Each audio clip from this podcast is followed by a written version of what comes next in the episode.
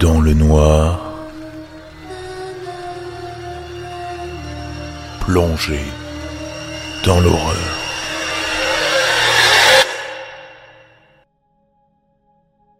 Bonsoir à tous, bienvenue dans cette quinzième réunion du frisson.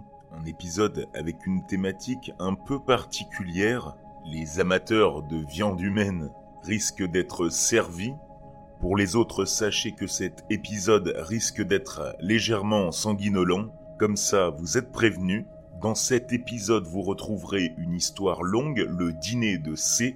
Vous découvrirez pourquoi je n'ai pas écrit le dernier mot. Ça, vous le découvrirez dans l'histoire.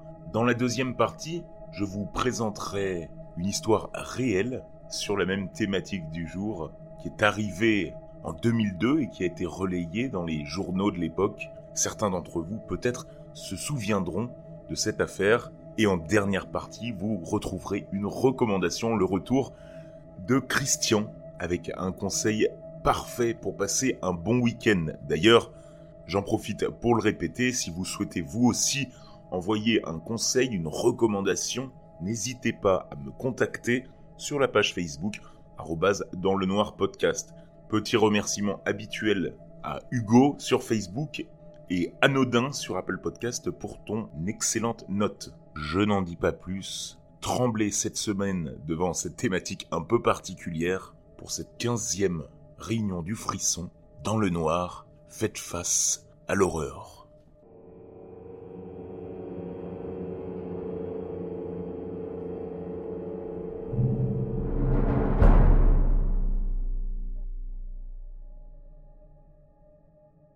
Ça s'est passé il y a quelques années. Je devais avoir dans la trentaine. J'avais un film préféré. Je suis sûr que vous le connaissez. C'est Le Dîner de con. J'étais vraiment fasciné par ce film. Si vous ne le connaissez pas, allez le voir. L'histoire est assez simple. Chaque mercredi, un dîner de con est organisé. Chaque membre amène avec lui un con intarissable sur un sujet précis qu'il a déniché au hasard. Ensuite, les organisateurs se moquent des cons toute la soirée sans que ces derniers ne s'en rendent compte. À l'issue de ce repas, on choisit le champion. Bref, j'avais revu le film au moins 15 fois, si bien qu'une idée m'était venue en tête. Il fallait absolument que je participe à un de ces dîners, en vrai. En tant que membre, bien sûr, pas en tant que con. Ça devait forcément exister. J'ai alors fouillé sur le net à la recherche d'éléments qui pourraient m'indiquer où participer à ce genre d'événement. Et après quelques jours de recherche, je suis finalement parvenu à trouver un forum composé de gens qui partageaient mon amour pour ce film. Et cerise sur le gâteau, il prévoyait d'organiser un dîner de C, comme c'était écrit sur le groupe. Malgré le dernier mot incomplet, censuré je pense, car c'était quand même une insulte, j'ai compris que c'était ce que je recherchais, un vrai dîner de con.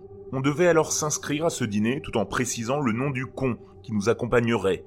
Et c'était là le problème. Je connaissais beaucoup de gens stupides, mais aucun n'avait le niveau d'un François Pignon, comme dans le film. Ils étaient cons, mais ce n'étaient pas des champions. Le forum avait pensé à ceux qui n'avaient pas dans leur connaissance de compte compétition et avait mis à disposition des cons notoires, repérés par les autres membres du forum. Il y avait une petite liste par département. J'ai alors utilisé cette liste et pris l'initiative de prendre contact avec l'un des cons du coin. Il s'appelait Jean-Philippe et tenait un petit site où il faisait profiter les gens de sa passion, les balles de ping-pong décorées. Il en avait toute une collection qu'il montrait fièrement sur les pages de son site. Des petites balles de ping-pong de toutes les couleurs avec des visages dessinés au marqueur et avec des petites perruques. C'était vraiment pathétique. Ce mec devait vraiment être un gros con. Assez pour que je l'amène avec lui au dîner. Un vrai François Pignon en devenir. Je lui ai envoyé un mail lui disant que moi aussi j'adorais peindre des balles de ping-pong et que je connaissais même d'autres gens avec la même passion. Et ce con avait tout gobé. Il était même très enthousiaste à l'idée de rencontrer des gens comme lui, avec la même passion. On a commencé par se voir autour d'un verre pour discuter de balles de ping-pong. Puis il m'a invité chez lui pour me montrer sa collection. Bien sûr, moi j'en avais rien à carrer de ces balles, mais je jouais le jeu.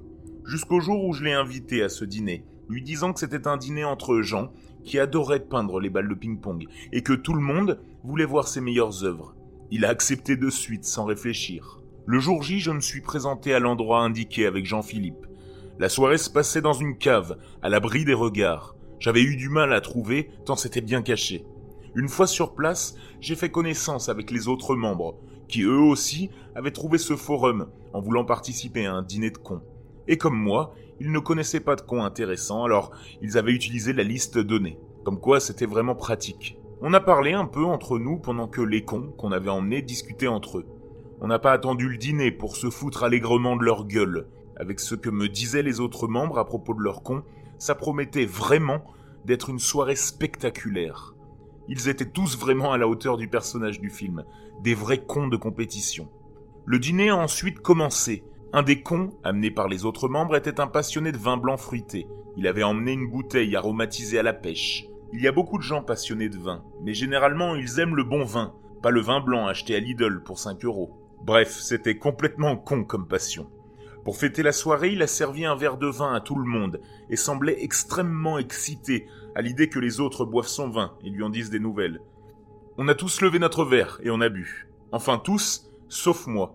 Je détestais le vin et j'en avais horreur. Et par-dessus tout, le vin blanc, aromatisé ou non d'ailleurs. J'ai donc porté le vin à ma bouche et j'ai fait semblant de boire, pour me mettre dans l'ambiance. J'ai ensuite tout recraché discrètement dans le pot de fleurs à côté, même si j'en avais avalé un petit peu, ce qui m'a laissé un goût affreux dans la bouche. Le dîner s'est alors déroulé normalement, les cons présentant à tour de rôle leur passion tout aussi ridicule les unes que les autres.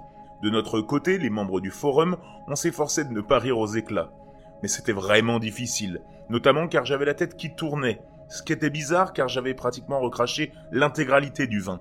Je ne pouvais pas déjà être sous. Quelques minutes après, j'ai vu les autres membres tomber, face contre la table, les uns après les autres. Je me suis alors dit que le vin devait être bien fort pour produire cet effet. Après tout, j'étais patraque, même avec la minuscule portion que j'avais ingurgitée. Plus tard, j'ai compris que ce n'était pas le vin qui avait produit cet effet, quand un des cons s'est levé et a annoncé Je déclare le dîner de cannibales ouvert. À table, tout le monde. Les soi-disant ont alors commencé à montrer leur vrai visage. L'un d'eux, avec un couteau, a commencé à tailler un bout du visage d'un membre du forum, et l'a ensuite avalé tout cru. D'autres ont commencé à ouvrir le ventre des membres pour en extraire les organes avant de les emmener vers la cuisine qui était toute proche. Quant à moi, qui n'étais pas complètement sous l'effet du vin, qui devait sûrement contenir un puissant sédatif, je pouvais voir mon con, Jean-Philippe, me regarder avec envie. Il lorgnait sur moi, comme un homme n'ayant pas mangé depuis plusieurs jours regarderait un bon steak saignant. J'ai alors compris que ce forum n'était qu'un leurre pour nous pousser à venir dans cette cave, que la liste des cons n'était en fait qu'une liste de cannibales attendant de se faire contacter par leur prochain dîner. Dans ce dîner, les cons, c'était nous, pas eux. Dans mon malheur, il y avait une bonne nouvelle, c'était le fait que je n'avais pas bu le vin qu'ils nous avaient proposé, et donc que je n'étais pas complètement drogué. Jean-Philippe s'est saisi d'un couteau, mais avant qu'il ne l'utilise, je lui ai donné un grand coup de poing dans la mâchoire, le mettant presque KO. Ces années de boxe m'avaient enfin été utiles. Je me suis ensuite enfui à toutes jambes, profitant du fait que les autres étaient soit en train de manger, soit en train de cuisiner des bouts de chair. J'ai couru le plus vite possible, jusqu'à apercevoir quelqu'un qui m'a indiqué le poste de police le plus proche. Et oui, à l'époque, je n'avais pas de portable. J'ai expliqué l'histoire aux autorités locales, et je les ai menés vers l'endroit où s'était déroulé le dîner. Sur place, ils ont bien retrouvé les cadavres de tous les autres membres qui avaient emmené un con, la plupart taillés en pièces et à demi dévorés, mais aucune trace de ces cons. Après enquête, ils n'ont jamais pu remonter la piste des cannibales. Le forum, qui avait été fermé entre-temps, ne menait qu'à l'un d'entre eux, qui l'avait créé et l'animait, seul depuis un cybercafé, où il n'avait jamais donné son vrai nom. L'appartement de Jean-Philippe, qui ne devait pas être son vrai nom d'ailleurs, était complètement vide. Il avait squatté un appartement vide et changé les serrures pour rendre son histoire plus vraie. Ces cannibales nous avaient vraiment roulé dans la farine. Après cette histoire, j'ai déménagé, espérant que ces gens ne me retrouveraient pas. Moi qui voulais tant me moquer de gens pas très intelligents, j'avais finalement été piégé, facilement par l'un d'entre eux. J'avais vraiment été con. Si un jour, je me fais inviter à un dîner par l'un de mes amis, je ne serais pas surpris.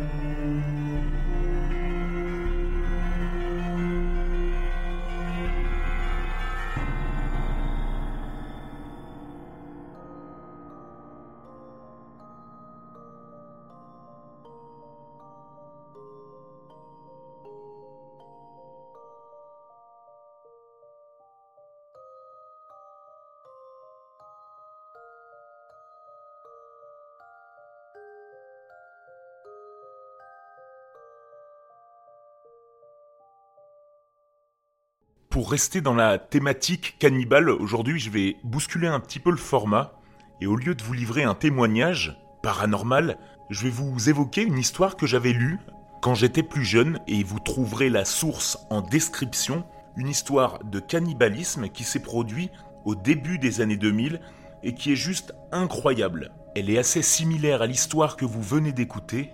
L'histoire se déroule en Allemagne en 2002. On parle de l'affaire du cannibale de Rothenburg. Cherche jeune homme, 18-30 ans, bien monté pour l'abattage. C'est en remontant à la source d'une petite annonce comme celle-ci, placée sur un site web, que la police allemande était tombée sur un crime particulièrement sordide.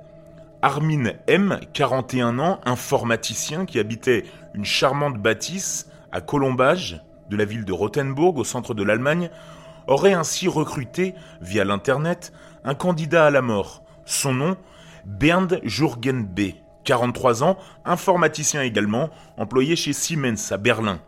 En mars 2001, Bernd se fait excuser auprès de son employeur, prétextant qu'il doit régler des affaires privées. Il dépose chez lui un testament et prend la route pour Rothenburg. Là, dans la grande demeure à Colombage, Armin a préparé sa caméra vidéo et un cérémonial de mise à mort particulièrement cruel. Bernd se déshabille, Armin lui tranche le pénis avec un couteau, puis il le bande pour limiter l'hémorragie, afin que tous deux puissent manger ensemble le pénis coupé. Insensible, le tout sans que Bernd ne proteste, toute la scène filmée en vidéo semble attester que la castration s'est faite avec son consentement. La victime était sans doute sous l'effet de puissants analgésiques qui l'auraient rendu insensible à la torture, supposent les experts. Après cette collation prise en commun, Armin achève Bernd à coups d'entaille dans la gorge, découpe son corps en morceaux, placés dans son congélateur pour les manger plus tard. Le crâne et d'autres ossements ont été retrouvés enterrés dans le jardin de la propriété.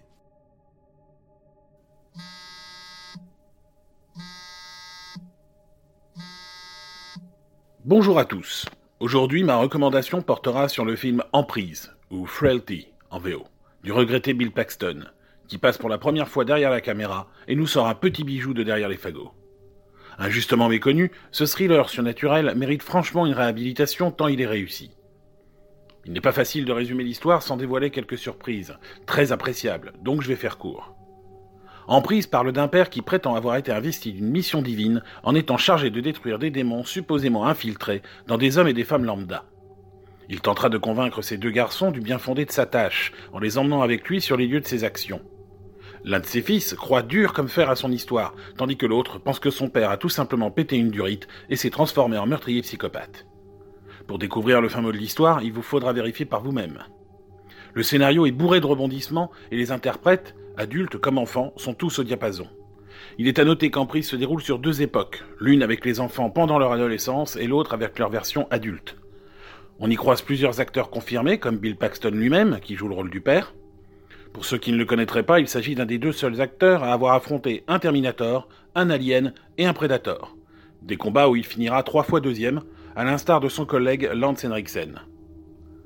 Paxton était un des acteurs fétiches de James Cameron. Il est entre autres le capitaine du bateau qui cherche à retrouver le cœur de l'océan dans Titanic.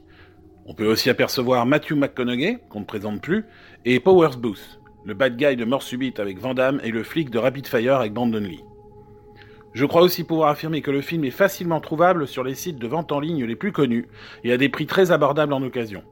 Et sincèrement, si vous aimez les thrillers fantastiques à l'ambiance un peu dark, vous serez ravi de vous être lancé dans ce Emprise. Sur ce, bon week-end à tous et au revoir.